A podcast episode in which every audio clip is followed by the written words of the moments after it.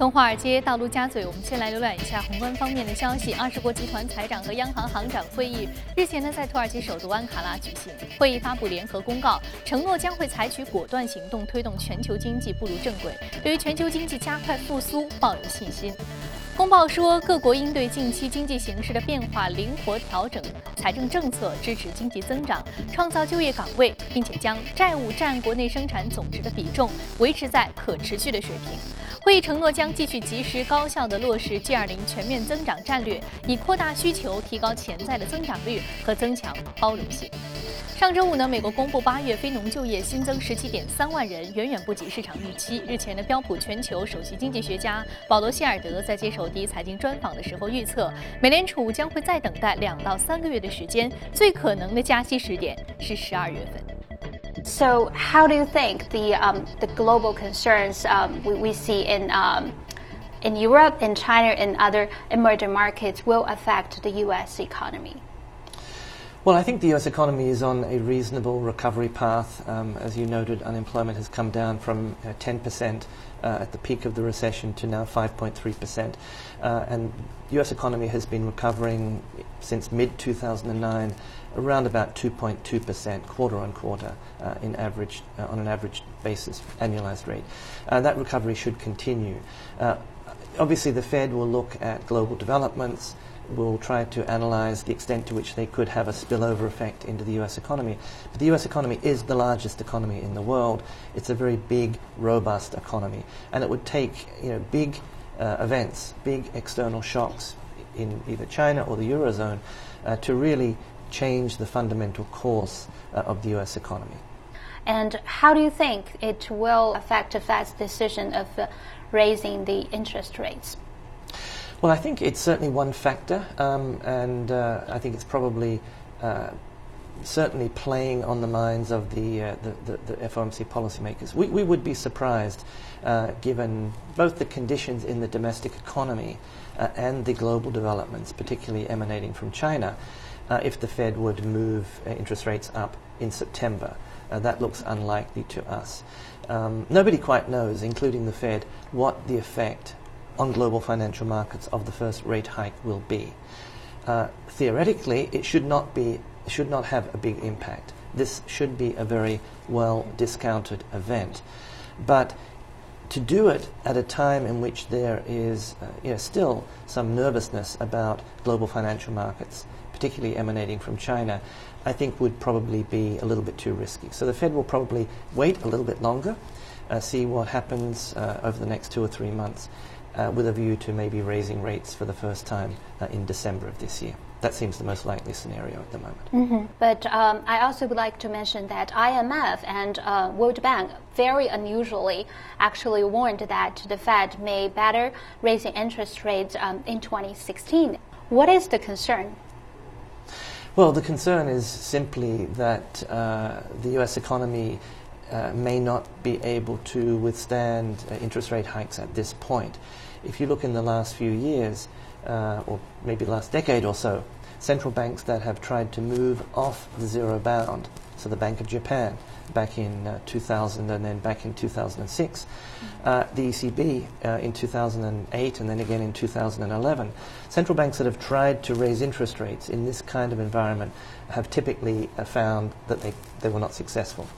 So, you know, given the pivotal role that the U.S. economy plays in the global economy and also the pivotal role that the Federal Reserve plays, this is particularly an uh, important move. I think it's important to bear in mind that the Federal Reserve will only start to raise interest rates and will continue to raise interest rates if uh, it judges that the US economy has recovered to the point where it needs to do that. So, you know, the way that people talk about uh, Federal Reserve rate hikes is almost as a kind of threat, something to be concerned about. 那根据美国财富杂志的报道，自今年七月中旬至八月底以来，巴菲特旗下的伯克希尔哈萨维在股市当中至少损失了一百一十二亿美元，亏损幅度为百分之十点三。同期标普百指数的跌幅为百分之十点一。那在伯克希尔哈萨维投资企业当中，媒体巨头维亚康姆暴跌百分之二十九，重仓股 IBM 下跌将近百分之十七。那目前呢，巴菲特投资重心是消费品板块。今天是美国劳工节，包括美股在内的美国金融市场将会休市一天，而九月八号美股正常交易。西方主要的国家当中，加拿大多伦多股市七号也是休市。好，接下来把目光转向欧洲。随着欧元区经济复苏和通胀的下行压力增大，加上金融市场近期的剧烈震荡，投资者对于欧洲央行扩大量化宽松规模的预期上升。那在上周召开的货币政策会议之后，欧洲央行行长德拉吉举行新闻发布会，明确表示对于 QE 的升级持开放态度。上周五，巴西雷亚尔对美元汇率持续下跌至三点。八六雷亚尔兑一美元，创出了近十三年以来的新低。巴西已经成为了新兴经济体当中货币贬值最为严重的国家。而分析指出，雷亚尔贬值一是由于巴西通胀高企，经济出现技术性衰退，使得投资者缺乏信心；而另外呢是占巴西出口额约百分之六十以上的大宗商品价格持续下跌，也是其推波助澜的原原因。而第三点是受到美国年内加息预期的影响，投资者担心资本或将从新兴市场回流至发达国家。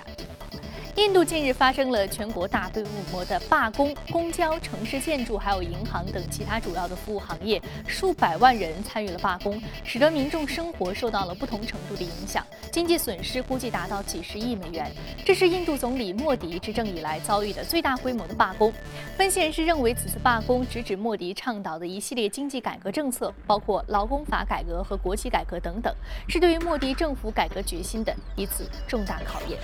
好，刚刚我们浏览。看完了宏观方面的消息，接下来我们再来关注一下隔夜美股三大指数的一个表现。我们通过盘面了解一下隔夜三大指数的一个具体的涨跌幅变化。我们看到，由于美国新的这个非农就业数据呢是喜忧参半，因此我们看到三大指数在上周五是都出现了一波下挫的行情。道琼斯工业平均指数下跌百分之一点六六，那纳斯达克综合指数下跌百分之一点零五，标普百指数的跌幅是百分之一点五三。好，我们看到盘面上的表现呢，确实不是特别的好。但是呢，九月份是否加息，整个市场依然是有他自己的一个判断和预期的。好，接下来我们将节目的一开始呢，我们将和嘉宾来重点聊一聊非农就业数据对之后加息时点的一个影响。好，这里是正在播出的《从华尔街到陆家嘴》，马上进入到今天的节目。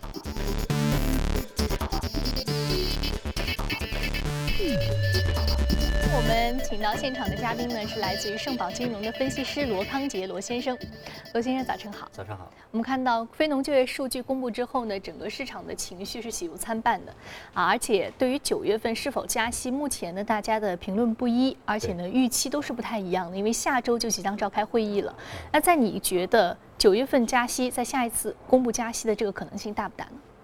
啊，应该说我们觉得，呃，上周五公布的这个非农数据总体上还是算不错的一个数据，因为它虽然就业呃新增就业人口只有十七万多，但是看到了前两个月六月和七月的数据呢被大幅的上修，而且过去十二个月的一个平均的非农就业人口的一个增长呢在二十四万多，这是一个非常强的一个数据，同时失业率呢也在朝美联储啊认为的一个充分就业的水平靠近，薪资增长方面呢也是虽然依然温和，但是还是在稳定的。啊，上升啊，尤其是上个月还略微有加速上升的这样一个走势，所以总体上我们认为它是比较符合美联储啊自己想要看到的呃就业市场啊有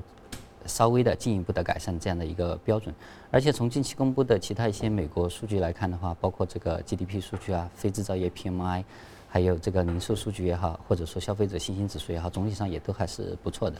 所以在上周的非农数据公布之后，其实可以看到市场上包括利率期货等等呢，也是显示美联储升息的预期略微有点升温，但是它只是略微的有一点升温。呃，因为最近的市场的一个焦点呢，已经慢慢的从这个很大一部分从市场内部呃美国内部的一些经济表现呢，开始转移到一些外部的一些风险因素，比如说其他啊主要经济体的一些货币呃。相继出现贬值的话，会不会对美国产生一个输入性的一个通缩的一个压力啊？尤其呃，以使呃这样会使美联储去实现它的一个通胀目标呢变得更久更缓慢。那另外一个也包括全球经济下行的一个风险，会不会最终影响到美国？因为对于美联储来说，它在制定货币政策的时候，它的两大任务呢，它是要维持自己呃国内的一个充分就业和一个物价的稳定。那么，所以很多人就呃很多有认为呢，就是外部的因素不一定，在它没有明显影响到美国的经济和一个通胀预期的时候，不一定能够左右美联储的一个货币政策。但是从最近来看，也包括我们看到节目里面放到 G20 会议的一些观点呢。呃，其实各国对于这个呃各主要经济体的一个货币政策的一个协调性方面的一个呼声呢是呃比较高的，也包括如果全球在当前金融市场出现比较大的动荡，全球经济的一个下行压力带来的忧虑升温的情况之下，美联储如果还是这样去呃根据自己的一个经济数据的改变来升息的话呢，他一意孤行了，对，可能会对市场产生的影响超出他之前的一个预期。而如果他这样升息的话，可能之前我们聊到的一种可能性，当时认为是微乎其微的一个可能性呢，呃，在在当前情况下可能就会上升，就是它升息之后呢，在很当很长一段时间内停止升息，或者说有按照有的说法，即升息一次即暂停即停止的这样一个可能性上升，就象征性的升一下息。对，升息之后呢，他发现可能带来的对市场的冲击是负面的，对，超过了自己的一个预期，嗯嗯，那我们其实说到。呃，对于刚刚你说到这个加息时点的这个话题啊，那接下来我们知道加息是肯定要加的，无论是今年还是明年，呃，因为 M F 建议美联储是要到明年去加息的。但是呢，不管是今，而且但是我们市场上讨论的更多可能说是九月份如果不加息的话，那十二月份可能性是比较大的。我们知道最终这个事情都将是尘埃落定。那么市场对于这一点怎么看？怎么去消化这样的一个提前的一个预期呢？嗯，对的，的确像 M F 也好，还是其他国家也好。都是呼吁美联储是推迟一点升息，现在还没有很大声音说你不要升息，因为从他自己，呃的就业来看接近充分就业，而通胀压力的话，呃美联储也有信心它会接近自己的一个通胀的上行目标，所以说它加息必然是一个大势所趋，只是说这个时间点的问题。而且从我们今年讨论来看的话，从年初就开始讨论，一直到现在已经，呃过了快九个月了。那么市场其实对于它的一个升息预期呢，已经有充分的消化。包括我们看到很多资产，包括尤其是像金价，包括新兴市场的货币的大幅贬值，从很大程度上已经反映出了这种美联储呃升息的一种预期。所以即使它即使在年内确实到来的话，我们认为对。呃，经济实体经济的冲击呢，可能并不会很大，是有限的。对，因为所以我们不必过度担心。对，因为很多包括呃经济体，呃包括很多央行都采取了一些措施，比如说我们看到欧洲央行，它在上周的话也是发出一个信号，它在下调通胀和这个经济增长预期的同时呢，呃也是暗示自己可能会延长或者说是扩大量化宽松的规模。它这样讲了的话，那后继我们认为它。确实去延长或扩大的一个可能性呢就会比较高，而且欧元的话总体上近期是比较平稳，而且有反弹。那么这样的话，即使在欧洲央行进一步放松宽松政策的情况下，欧元即使再度下行的话呢，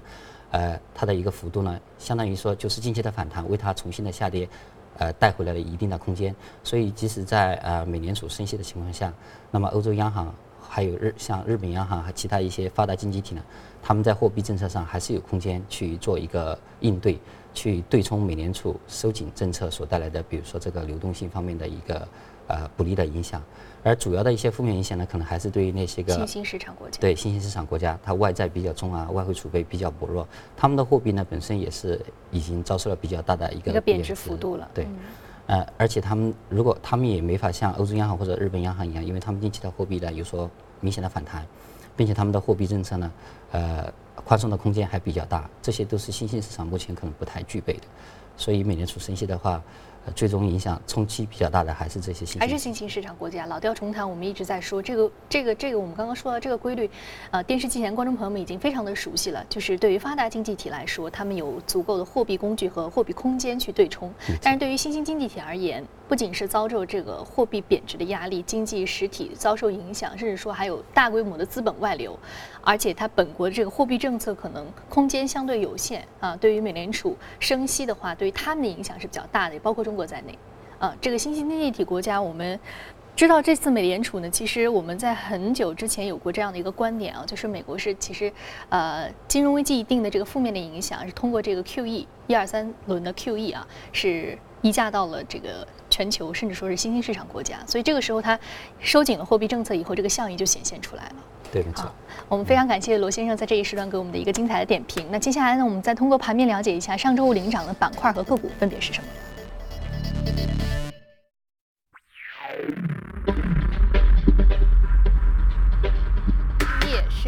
料、借贷、金属加工和资管是属于领涨板块啊，相相对这个领涨个股来源的板块。今天我们将说的是 BNG Foods，是来自于食品饮料板块，上涨幅度是百分之六点三八，目前价格呢是三十六点一七美元每股，是在北美销售墨西哥食品的这样的一个企业啊，食品板块的个股，刘先生你怎么看？呃，其实我们从这个涨幅可以看到，现在百分之六点多、八点多都已经上到我们是已经是异动榜了。对，所以可以看得出来，目前整个整个一个美股的一个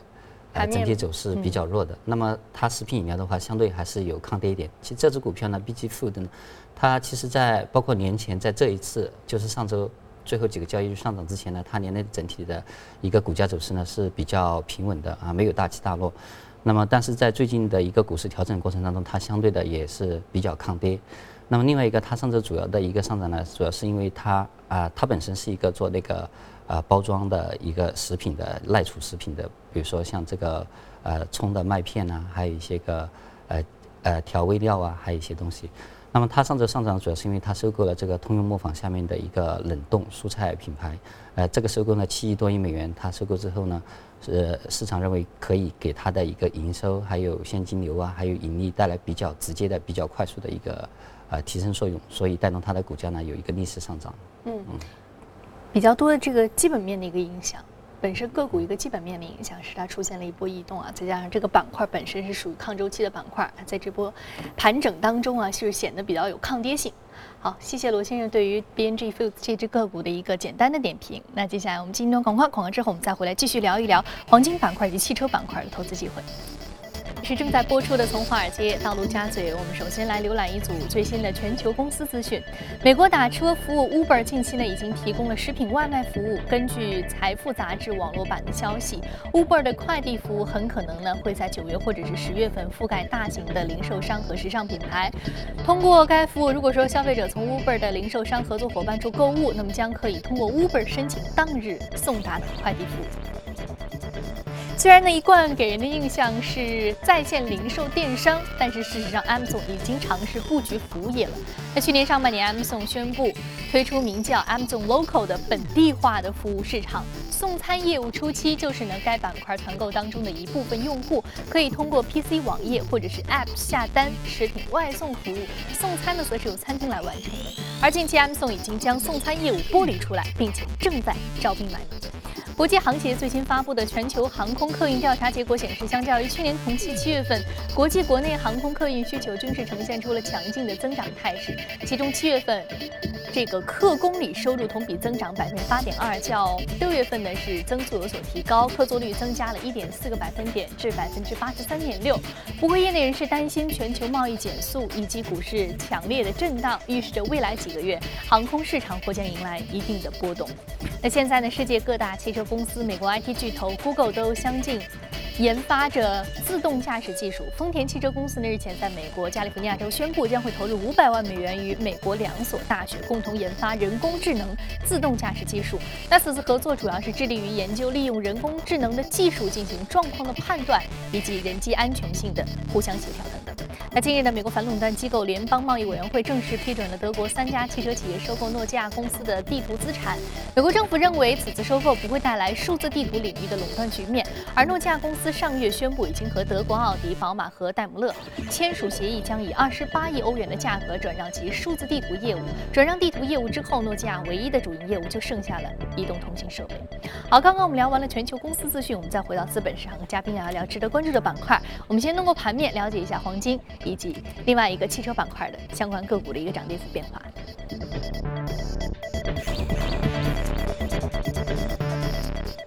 我们今天要说的是巴里克黄金下跌幅度百分之一点零八，另外一个是 a u t o z o o m 是汽车零配件板块下跌幅度是百分之一点六六，都不是一个大幅下挫的格局啊，下挫幅度相对比较有限。那我们接下来说一说黄金，黄金近期是由于这个大幅震荡，出现了一些这样的一个避险的一个情绪啊。我们知道，呃，一般在市场波动比较大的时候，黄金都比较受瞩目。那我们看到巴里克黄金呢是全球最大的一个黄金生产商之一，我们今天说说它的基本面，说说这个行业的情况吧。呃，其实巴里克黄金呢，它确实，嗯，它是全球最大的金矿商生产之一。但是，因为金价下跌，它和其他的主要金矿商一样，股价是，遭遇重挫。那么从年内高点到现在的话，跌了有接近百分之五十，从十三块左右跌到现在六块多钱。呃，而且呢，目前它面临的一个压力依然是还是比较大的，包括它。啊，现在主要通过出售一些非核心的资产，包括自己下面的一些金矿、铜矿，来偿还掉一些债务，减轻自己的一个债务负担，希望自己能够就是熬过金价低迷的这样的一个寒冬期。包括他，呃，国内像紫金矿业也从他手上买了一些个呃金矿资源。那么从总体看的话，像啊这个金矿商总体的走势呢比较疲软，其实这和金价的我们看到今年。呃，从年内高点一路下行的这样一个走势呢，是紧密联系在一起的。所以从短线来看的话，这个金价走势，还有这些金矿商的走势呢，可能都不太乐观。但是我们从更长远一点来看的话，因为我们呃近期看到一个是市场波动性呢已经有比较啊明显的上升，另外一个就是有很多不确定性呢在。呃，接下来的第四季度可能会出现，也包括我们刚才已经聊过的美联储升息时间点方面的不确定性呢，也包括呃其他的央行，包括欧洲央行在内，是不是会进一步扩大这个量化宽松的规模，或者说延长时间，啊，也存在一个不确定性，也包括还有一些国家的一个货币呢，呃，它是不是会进一步的贬值等等啊，还有就是包括我们现在看到的一些欧美股市在近期的话，啊，都有跌破重要支撑位。啊，都有形形成这个呃周图、月图上面的下行趋势这样这样一个走势，呃，包括这样的股市，如果一旦是呃进一步在现在的修正的幅度上进一步加大幅度的话，这种避险情绪进一步升温的话，对金价也会有一定提振。那么包括呃主要央行的呃就是美国以外其他央行的一些宽松措施进一步加码的话呢，这种宽松流动性对于金价来说呢也会形成一些利好。所以从长期来看的话，黄金。呃，在这种不确定性加大的情况下，我们认为它的一个投资吸引力还是会慢慢的一个回归。其实大家也看到近期有些报道，比如说包括像索罗斯，他在第二季度也是买入了巴里克黄金的一些个股份，不断的一些个增持。呃，也包括一些央行，我们看到包括中国央行在内，那在过去一段时间也有央行不断增持黄金的这样的一个举动。所以从长期来看的话，我们认为黄金现在是一个呃。从长期的一个角度来看的话，是一个它的吸引力啊，重新可能开始回转的一个临界点开始出现。这是从可能从短线来讲的话，我们看到，呃，过去两周里面，因为全球股市下跌，也包括期间美元有一波回落，这个过程当中呢，黄金有一波比较啊强劲的一个反弹，但是反弹之后还是受制于比如说今年啊以来的呃年初高点以来的一个下行趋势线的压制，那么上去之后马上又下来了。但是我们看到底部的话，可能也在。啊，一千一千一啊，一千零八十左右啊，有比较结实的一个底部，所以如果在这个底部能形成一个呃。再次探底能够形成比较好的一个支撑，再加上下半年的一些不确定性和市场波动性上升的话，那么从更长期看的话，黄金的投资魅力，我们认为可能会逐渐开始回升。嗯，所以说这个时候黄金受到关注，主要是有两个原因啊，主要就是来自于这个一个避险情绪的一个升温，各国央行对黄金的一个增持。我们知道黄金在长期来看的话是有比较好的一个投资的这样的一个区这个角度，但是我们对于这个投资时点的把握应该怎么来看呢？如果我们从黄金期货或者说现货的角度来看的话。那我们认为，呃，就当前来看的话，最好就是等到下周的美联储会议之后，因为我们知道，呃，对于美联储升息的一个预期，进入黄金当中，对它的，应该说在它的呃金价现在当中已经有非常充分的一个反应了。那么，如果它啊，美联储下周确实推迟，考虑到外部因素，比如说他讲到我们需要更多的时间去评估外部风险对美国经济产生的影响之类的，那么对于黄金当然是会产生啊比较直接的一个呃提升作用。那么，如果美联储如果下周是像我们讲的，也有仍然有一定的可能性升息的话，可能对于黄金短线仍然有一定的压力。但是它能不能够在一千零八十左右，呃，再次在这个底部去受到支撑的话，也是有希望的。一千零八十重要的一个底部支撑的点位，我们看到哈，在这个点位上，如果能获得一定的支撑的话，接下来黄金可能接下来上涨的走势就有一定的技术面的支撑了。非常感谢罗先生对于黄金板块的一个点评。那接下来我们再来关注到是另外一个板块，是这个 AutoZone，是来自于汽车零配件板块。为什么选择这只个股呢？呃，因为我们看到汽车零配件的几只股票呢，在这一次美股调整当中，相对来说都是比较抗跌的。而且，呃，年内目前为止，像 AutoZone，它年内到目前为止虽然经历了之前的一波调整，但是又比较迅速的，呃，收回了大部分的跌幅，年内仍然有接近百分之一十六的一个涨幅。所以在呃，就是在市场普遍下跌的过程当中，这是为数不多的几个亮点或者说热点嘛。那么它本身呢，AutoZone 是美国最大的一个汽车零配件的一个连锁品牌之一，在美国还有拉美一些国家有啊五千差不多五千五百多家门店，那么主要出售一些汽车零配件，啊，给这些呃汽车用户也给汽车修配厂来使用。那么它其实呃，我们看到美国的一些行业的一些个数据显示啊，就是在美国的汽车后市场本身它已经是非常大了，因为它的汽车保有量很高，而这个汽车后市场它的一个规模呢，仍然在以啊每年年均差不多百分之三点四、三点五的一个速度在增长，仍然是在稳定。啊，虽然比较慢，但是稳定增长的过程当中，像欧洲呢，它自己的一个过去几年的一个营收呢，也是有比较平稳的一个增长，而且它的一个盈利已经是连续啊十多个季度已经是连续的超出市场预期，所以在呃比较好的一个它的一个业绩表现的支撑之下呢，它的一个股价走势也是非常强。那我们说这一轮启动这个呃六年啊六年多的一个牛市行情，那么它从零九年。的当时的一个启动点一百一百一十多一百二十多美元以来呢，最高是涨到七百一十多美元，就在上个月创下的一个一个新高的水平。所以看到它的股价呢是涨了有差不多六倍，那所以有良好的一个基本面的一个支持。而且从市场来看的话，我们包括看到上周的话，呃，像美国的一个新车销售数据呢都是非常强劲的。那么一定程度上来讲的话，可能这些像汽车零配件呢，大家可能觉得就是和这个大家不买新车都使用旧车，那当然对它是一个比较。呃，比较利好的一个因素，因为大家这个汽车使用寿命越长，它的一个维修保养的需求就越高。那么，但是从新车它的一个，虽然说新车的一个购买量现在比较火热，但是只要整体的一个保有量在上升，就是。买入的比淘汰的多的话，嗯，对于它的主要来自于美国，就像我们之前说到这个房地产个股的话，就是得益于美国这个新房销售数据的持续强劲。那我们今天说到这个汽车零部件相关的个股的话，其实呃重要的一个原因也是因为新车销售数据比较强劲啊。我们看到美国这个经济的基本面的一个两大重要的支撑的这样一个数据，其实还是比较有说服力的啊。那接下来我们再来关注到的是相关的 A 股的一个标的有什么值得关注的？我们看到啊部分汽车后市场概念股的业绩预测呢是。我们看到是这个金固股份，然后还有这个呃德联集团和隆基机械啊，二零一五和二零一六的相关预测都在上面了，包括这个汽车配件、汽车流通还有整车制造，我们看到相关的这个上市公司也出现在了我们的这个屏幕之上啊。这里是正在播出从华尔街到陆家嘴，非常感谢罗先生的精彩解读。那。